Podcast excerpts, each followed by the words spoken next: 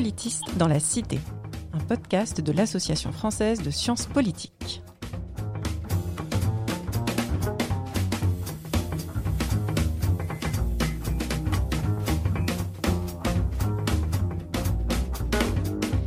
Bonjour et bienvenue dans Politiste dans la Cité, le podcast qui vous parle des sciences du politique et de leur contribution à la vie politique en France et à l'étranger. La science politique, c'est une discipline, des concepts, des controverses, mais c'est aussi, et peut-être avant tout, un métier fait par des enseignantes chercheuses et enseignants-chercheurs qui œuvrent au quotidien à produire et à transmettre des savoirs sur la manière dont le pouvoir est façonné, légitimé, mis en œuvre, contesté, hier comme aujourd'hui. Je suis Marie-Clouy et j'ai le plaisir d'inaugurer cette série d'entretiens avec Loïc Blondiot pour parler de démocratie et de sa participation au débat public. Bonjour Loïc Blondiot. Bonjour. Loïc Blondiot, vous êtes professeur de sciences politiques à l'université Paris 1, la Sorbonne historique. Vous y dirigez le master ingénierie de la concertation. Il y a quelques semaines, vous postiez même sur Facebook une photo assez touchante de vos étudiants vous valant près de 300 likes, ce qui, ajouté à vos quelques 5000 followers sur Twitter, nous donne une petite idée de votre popularité sur les réseaux sociaux.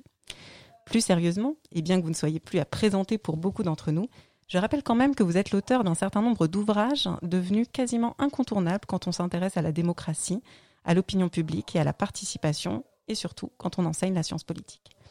Parmi ces travaux figurent notamment La fabrique de l'opinion en 1998, Le nouvel esprit de la démocratie en 2008 et tout récemment, en 2018, La démocratie des émotions, un ouvrage que vous avez co-dirigé avec Christophe Traini.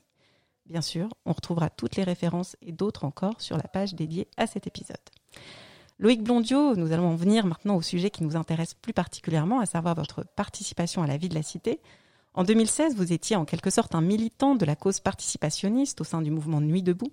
En 2020, vous avez accompagné les travaux de la Convention citoyenne pour le climat, et puis vous avez été nommé au sein de la Commission nationale du débat public, et peut-être vous nous direz si les deux sont liés.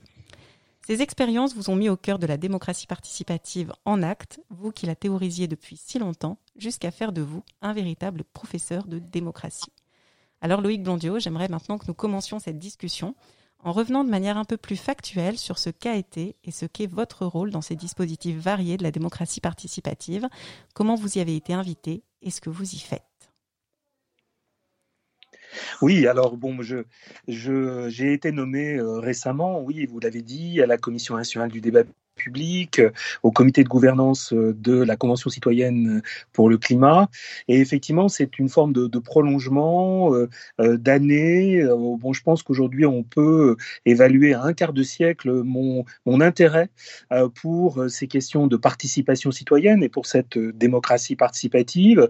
Et je suis passé assez progressivement d'une position d'observateur à une position, alors certains diraient de prophète ou, ou de militant mais plutôt à une position d'accompagnateur euh, de dispositifs dans lesquels je crois, bien sûr, hein, je crois euh, beaucoup euh, à ce que font des instances comme la Convention nationale, la Commission nationale du débat public ou la, ou la Convention citoyenne pour le climat. J'y crois.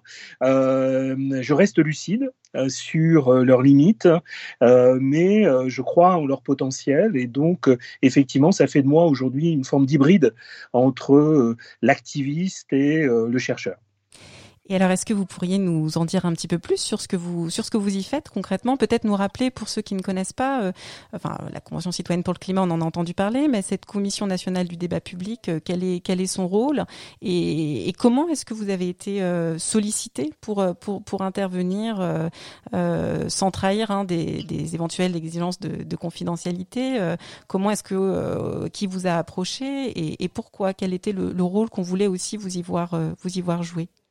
Bon, ben à chaque fois, c'est clairement compliqué. C'est évidemment pas le hasard. Je ne vais pas vous dire que j'ai été euh, choisi au hasard. C'est effectivement ma, ma relative euh, compétence en matière de, euh, de, dispositifs participatifs qui m'a fait, euh, fait intégrer notamment la Commission nationale du débat public. Alors, la Commission nationale du débat public, c'est une autorité administrative indépendante qui est en charge de l'organisation de débats en amont de très grands projets d'infrastructure euh, public ou privé, c'est-à-dire que tout projet euh, d'une taille supérieure à 350 millions d'euros fait obligatoirement l'objet d'un débat public et des projets un peu plus modestes font l'objet de, de, saisines.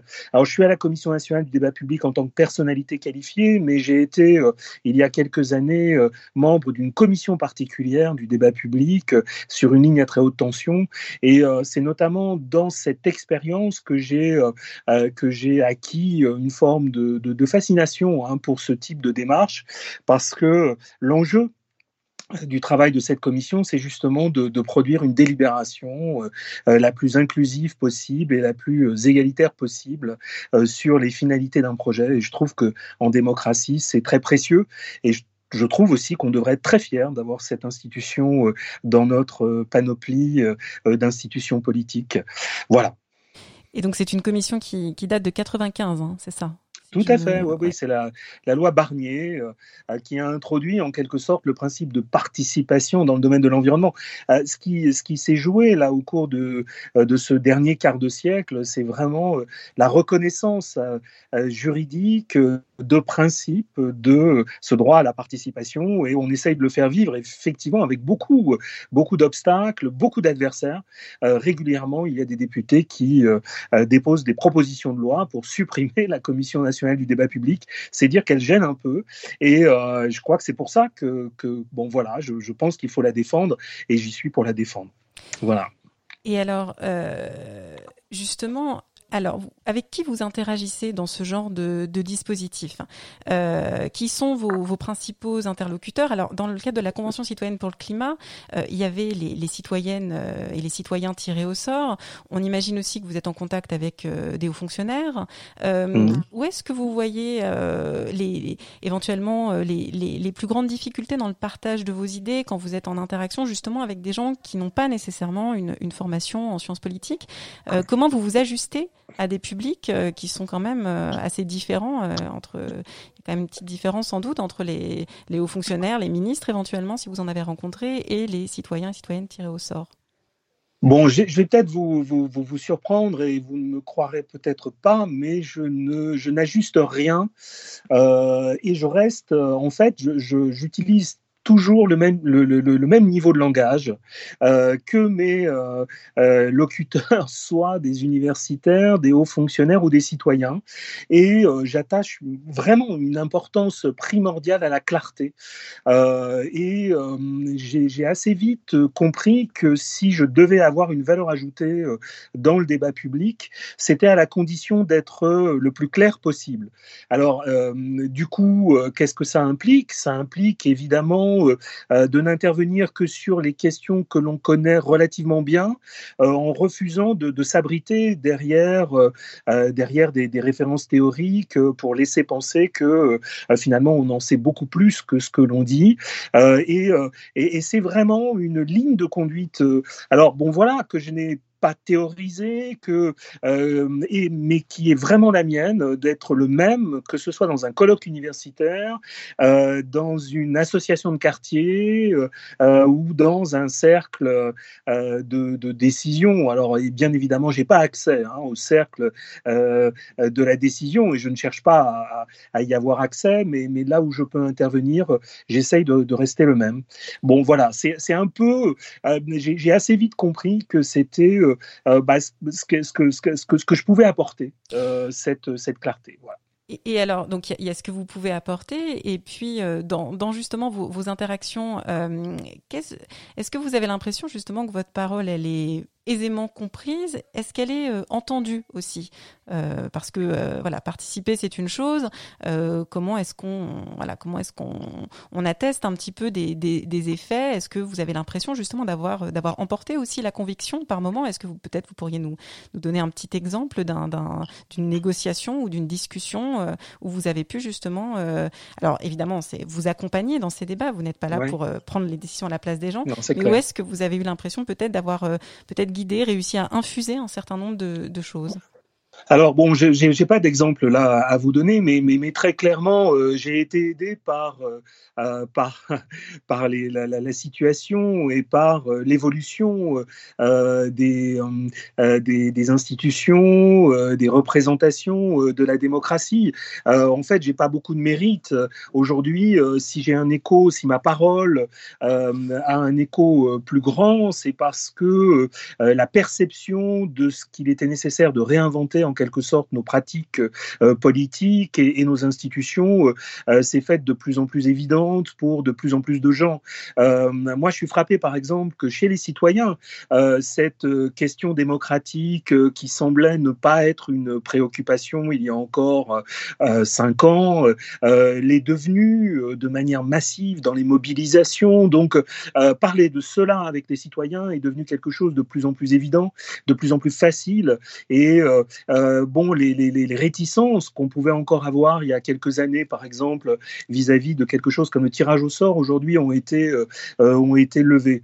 c'est un peu la même chose aux côtés des politiques, même si leur, la, surdité de quelques-uns reste extrêmement forte.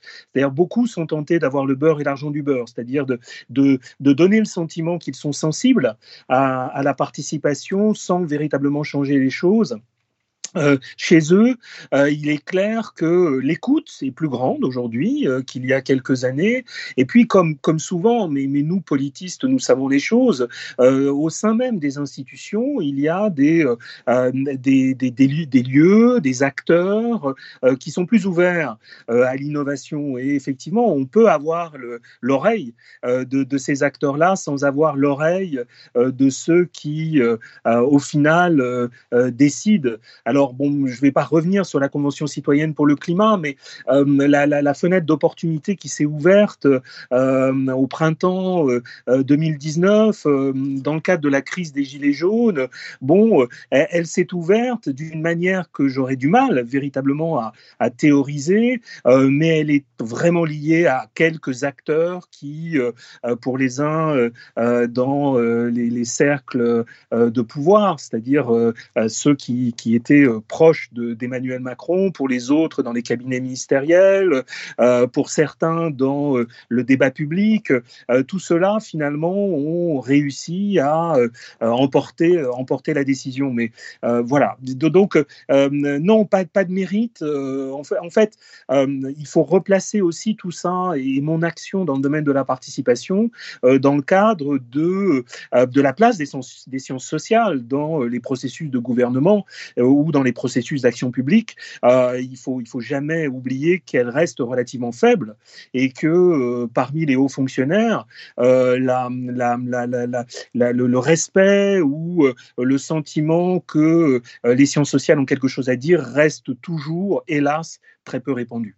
Voilà. Donc, euh, je, veux vraiment relativiser les choses. Je pense qu'il y a vraiment une évolution euh, du cadre général euh, de perception de la démocratie, et c'est dans ce cadre-là que finalement ceux qui, comme moi, je ne suis pas le seul, réfléchissaient depuis très longtemps à la possibilité et à la nécessité de mettre en place d'autres formes de participation des citoyens, ceux-là maintenant sont écoutés, mais voilà, notre discours n'a pas changé, c'est le, le contexte qui a changé. Alors, vous, l'avez dit, hein, les, sciences sociales euh, ont, du mal à être entendues et pourtant, euh, la, notion de démocratie participative, là sur laquelle je voudrais qu'on revienne un petit peu, euh, qui constitue le fil rouge à la fois de votre trajectoire intellectuelle, mais aussi de votre participation à la vie de la cité, c'est un peu ça qui la, qui la justifie. ce concept de démocratie participative, il a eu un énorme succès. c'est un concept scientifique, hein, vous avez aussi contribué à le forger. Il s'est largement diffusé, il, il, est quasiment devenu un slogan, alors tantôt du côté des institutions, il a été repris dans un extrait que, nous écouterons euh, bientôt euh, d'Emmanuel Macron, mais aussi c'est un slogan aussi qui est devenu militant. Alors comment vous, vous appréhendez la diversité des significations et, des usages pris par ce concept de démocratie participative?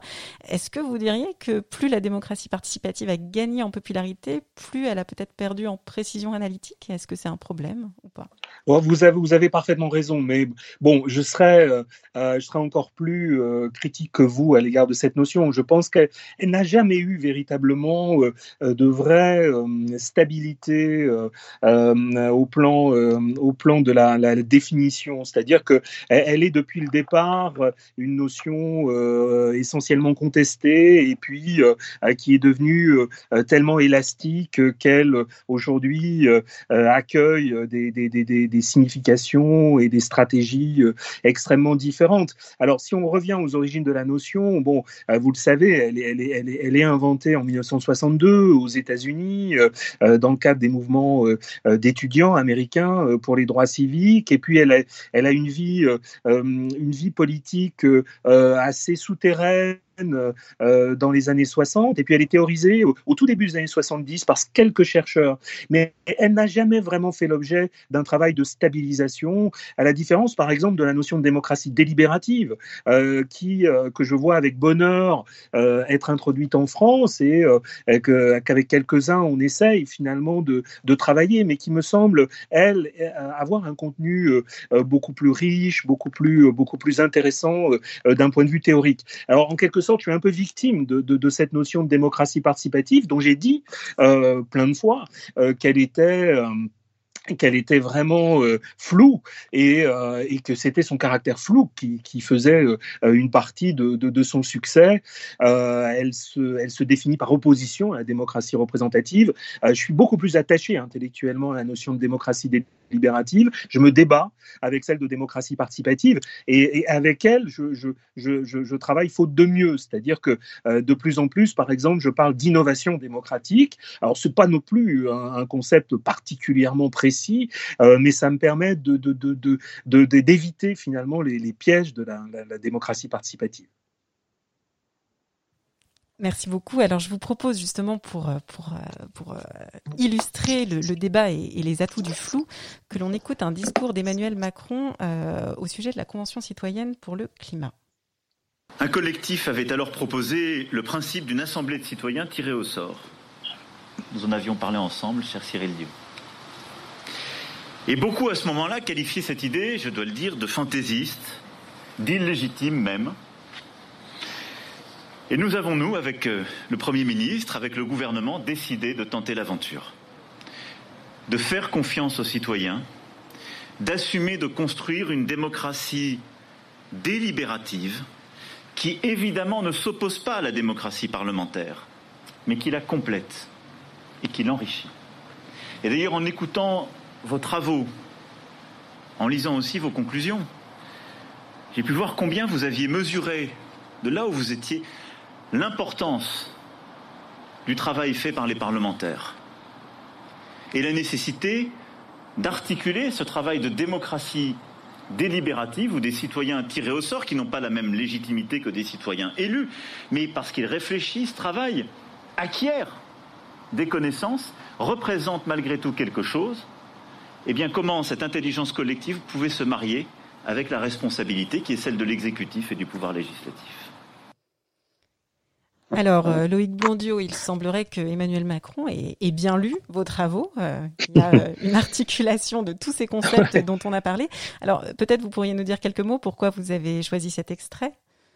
Oui, alors bon, parce que ça a été en quelque sorte quelque chose comme une sorte de, divine surprise euh, que euh, au plus haut, euh, au sommet de l'État, on reprenne une notion qui, celle de démocratie délibérative, qui avait assez peu prospéré en, France pour des raisons même de, de traduction, c'est-à-dire que la délibération est tellement associée à la décision, au pouvoir de décision en français et, et dans les langues latines que que cette notion de démocratie délibérative qui est très présente dans le monde anglo-saxon avait, avait, de la peine à euh, être reprise et émerger. Bon, alors je ne me prononcerai pas pour savoir si euh, ma définition de la démocratie délibérative est la même euh, que celle d'Emmanuel Macron. je suis à peu près sûr qu'elle elle diffère assez fortement, mais on a là non pas un effet de théorie, hein, aurait dit Bourdieu, c'est-à-dire une sorte de reprise dans le monde social de concepts, de concepts théorique, euh, mais on a quelque chose comme la démonstration euh, qu'une réflexion commence à s'ouvrir euh, sur la possibilité, je pense que la Convention citoyenne a démontré que c'était possible, la possibilité de, d'inclure le citoyen à, à, quelques étapes du processus de décision. Et c'est pour ça que je, je, je travaille et c'est ça qui m'intéresse fondamentalement. Et alors justement, euh, est-ce que vous avez l'impression, enfin, euh, on sait que, ça a été très discuté hein, euh, sur les effets hein, de la Convention citoyenne pour le climat, jusqu'où on avait ou pas entendu véritablement la, parole des citoyens, avec un certain nombre de mesures qui ne sont pas réadoptées, et, en même temps la promesse qu'il y avait d'en adopter certaines sans filtre. Qu'est-ce que, quelle est votre, votre, votre, votre évaluation, votre bilan de du degré d'écoute ou pas du gouvernement et de, vos interlocuteurs euh, par rapport justement à, tous les travaux qui avaient été menés? Alors, je dois vous avouer qu'à l'heure où on parle, là, maintenant, euh, on est dans un moment d'assez grande confusion et, un moment, et il faut le reconnaître, euh, qu'on n'avait pas forcément anticipé. C'est-à-dire que euh, lorsque le gouvernement s'était engagé à transmettre sans filtre au Parlement les, propositions, ben nous, en tant que comité de gouvernance, c'est-à-dire en tant qu'organisateur de dispositifs, on, on l'avait pris au mot.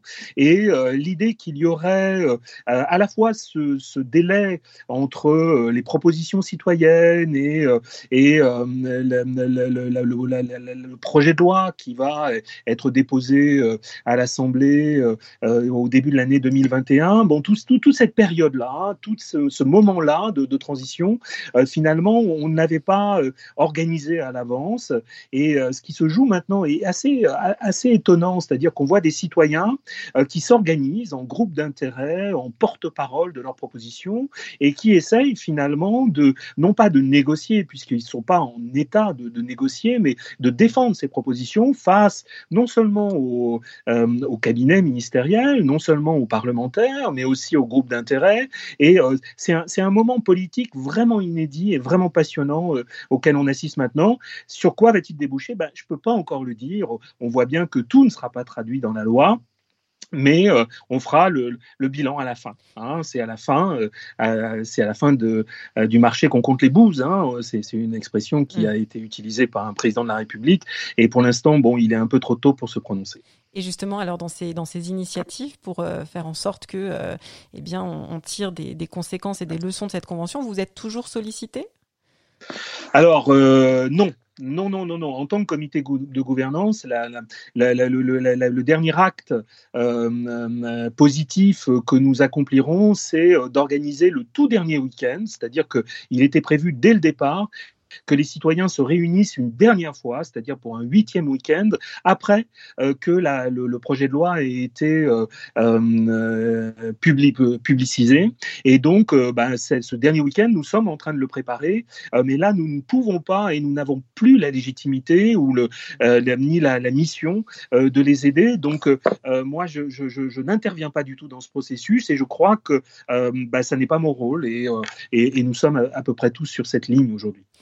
Alors pour continuer un peu sur, euh, sur cette euh, idée de rôle, euh, Loïc Blondiot, est-ce que vous considérez maintenant, pour qu'on parle un petit peu aux, enjeux aussi de, de, la participation dans le débat public quand on, quand, on est un enseignant-chercheur, est-ce que ça fait à la carrière et au métier d'un enseignant-chercheur? Est-ce que vous considérez votre participation comme une sorte de prolongement voulu, voire une suite logique à votre métier d'enseignant-chercheur en sciences politiques? Ou est-ce que c'est quelque chose de, différent et, et est-ce que vous, y avez, vous avez pu y voir par moment des, des incompatibilités?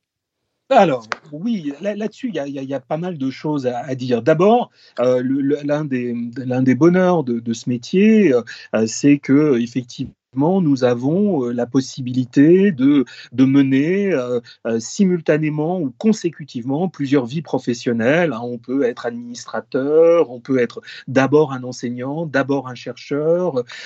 et puis, il y a cette dimension de, de, de, de contribution au débat public qui m'importe beaucoup.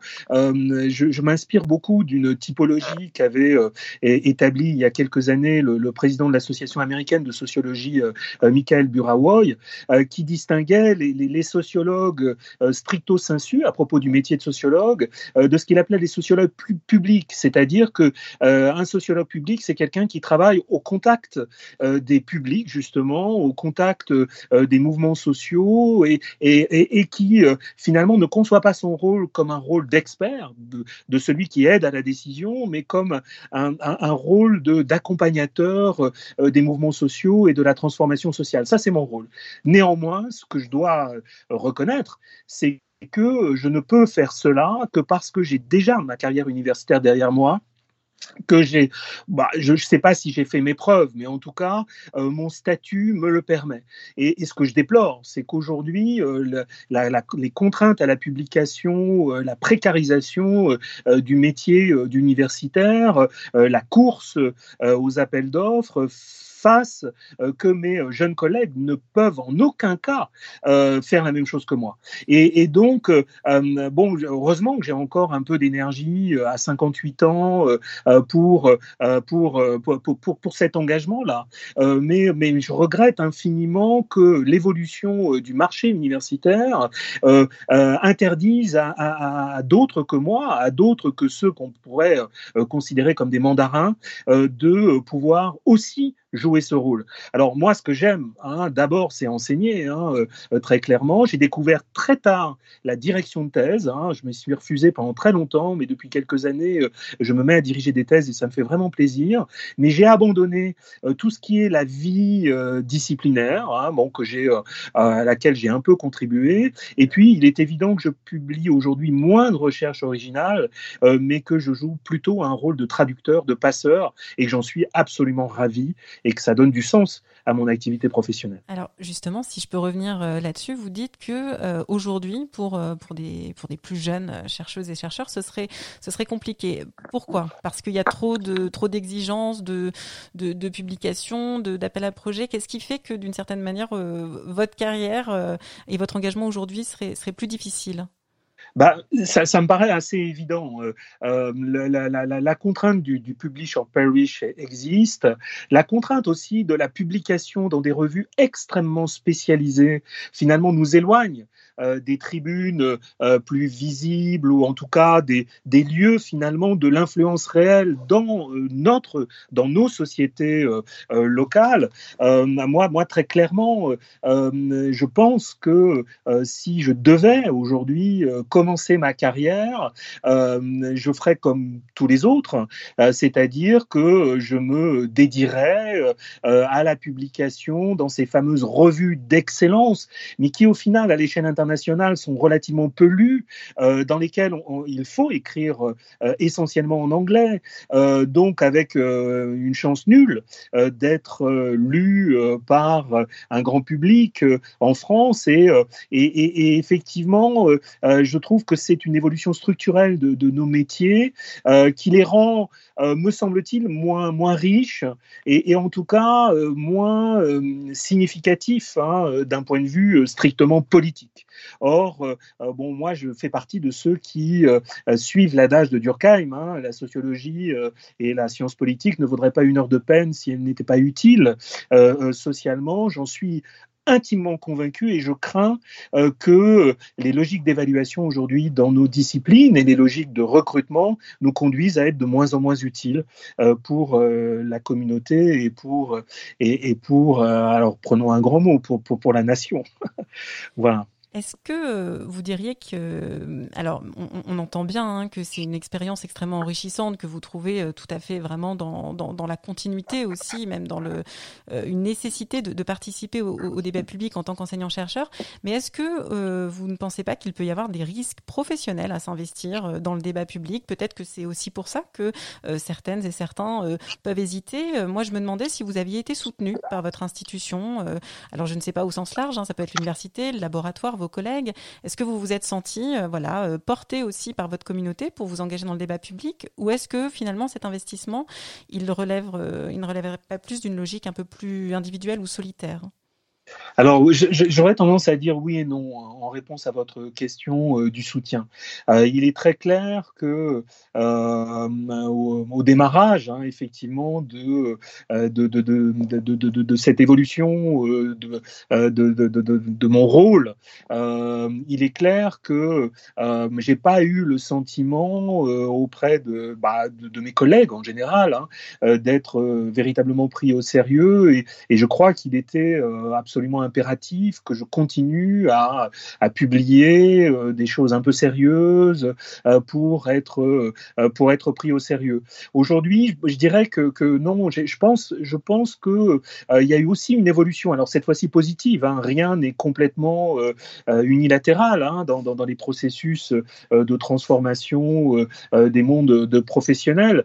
je crois qu'il y, y, a quand même une évolution, notamment du, du monde universitaire euh, au sens où, euh, par exemple, l'exigence de professionnalisation hein, de nos diplômes a fait que lorsque j'ai créé ce, euh, master d'ingénierie de, la concertation à, Paris 1, il y a une dizaine d'années.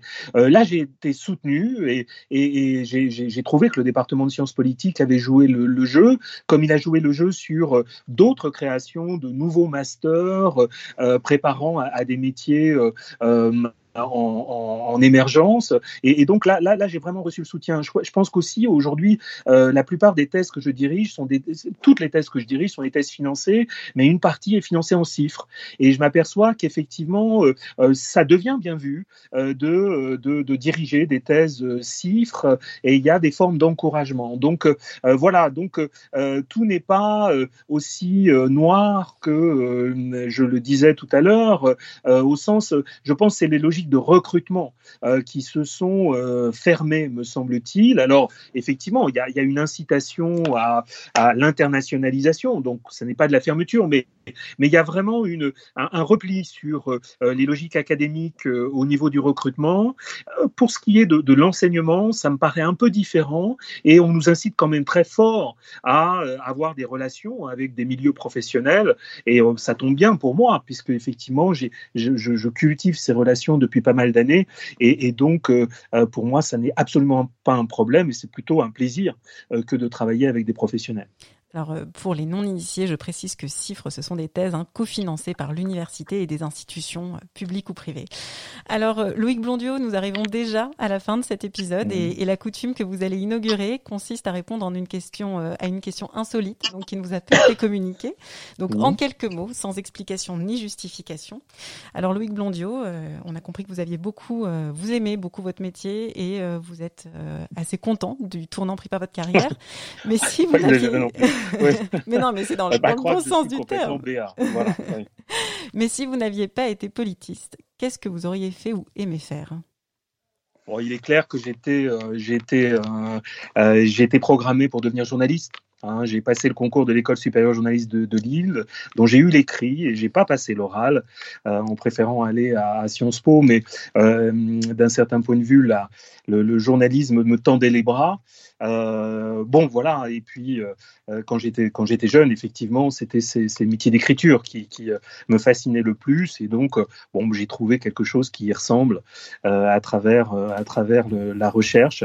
Et je le regrette finalement pas. Eh bien, écoutez, merci beaucoup Loïc Blondiot pour cet euh, entretien euh, inspirant et euh, enrichissant. Merci pour ce partage d'expérience. Merci à l'Association française de sciences politiques de produire ce podcast et surtout merci à vous, auditeurs et auditrices, pour votre écoute de ce premier épisode de Politiste dans la Cité. On se retrouve dans un mois pour parler de Covid, de relations internationales et bien sûr de sciences politiques.